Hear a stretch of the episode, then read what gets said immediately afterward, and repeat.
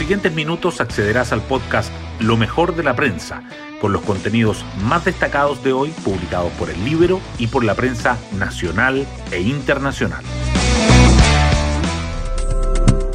Buenos días, soy Magdalena Olea y hoy viernes 3 de diciembre les contamos que para las 10 de la mañana está citada la Cámara de Diputados para votar el cuarto retiro de fondos de pensiones. A diferencia de los anteriores, este es más difícil de aprobar, con la ausencia de diputados, advertencias cada vez más transversales de los expertos para rechazarlo y que no hay elecciones parlamentarias. Son algunas de las razones. Pero el candidato presidencial Gabriel Boric contrario a la voz de su propio equipo económico, anunció que irá al paraíso a votar a favor. Se ve de este modo otra vuelta de carnero del abanderado de Apruebo Dignidad, tal como lo muestra un reportaje de El Libero.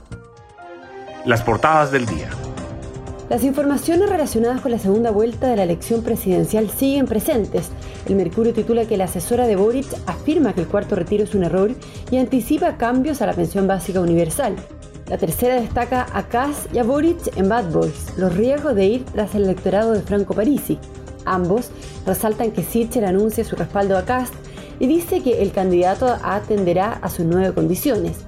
Diario Financiero subraya que Kass y Boric se aprestan a anunciar cambios al corazón de sus reformas tributarias y el Libero abre con el cuarto retiro y otras tres volteretas falsas de Gabriel Boric. En tanto, la convención regresa a las portadas. El Mercurio dice que el órgano constituyente se divide entre avanzar hacia los grandes acuerdos o reafirmar sus posturas identitarias, y que 16 convencionales rechazaron las dos declaraciones para condenar la violencia.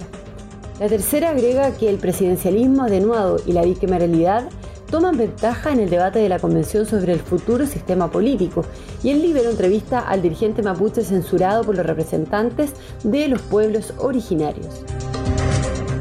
La pandemia de COVID-19 también sigue presente. El Mercurio remarca que las nuevas restricciones por la evolución de la variante Omicron generan alerta en el turismo, uno de los sectores más afectados por la crisis. Y la tercera señala que el MinSal inhabilita 740.000 pases de movilidad por no contar con la dosis de refuerzo. A propósito del cuarto retiro, el Mercurio destaca los dichos del senador Pedro Araya, presidente de la comisión mixta, el proyecto es técnica y jurídicamente el más malo de todos, dice. Mientras que la tercera señala que la iniciativa se vota hoy en la Cámara bajo un incierto pronóstico. Además, el Mercurio le dedica su foto a la emotiva despedida a Angela Merkel en Alemania, y la tercera subraya los hitos de la Teletón. Y el Libero informa que Leopoldo López, el líder opositor a Maduro, viene a Chile la próxima semana. Temas del Libero. La periodista del libro Daniela Vaz nos cuenta sobre el cuarto retiro y otras falsas volteretas de Gabriel Boric. Casi dos semanas después de la primera vuelta presidencial, la tónica de Gabriel Boric ha sido moderar su discurso, prometer modificaciones al programa e incorporar nuevos asesores de la centroizquierda.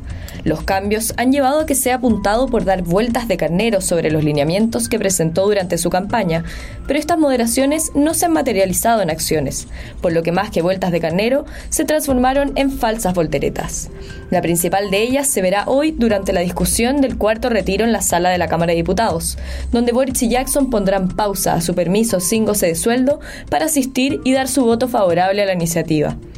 Todo esto a pesar de que Boric durante las primarias dijo que era un proyecto que generaría daños irreversibles a las pensiones futuras y que tenían que parar. Pueden encontrar esta nota en www.ellibero.cl. Hoy destacamos de la prensa. Sichel anuncia su respaldo a Cast y dice que el candidato está dispuesto a incluir y reforzar las condiciones que pidió para apoyarlo.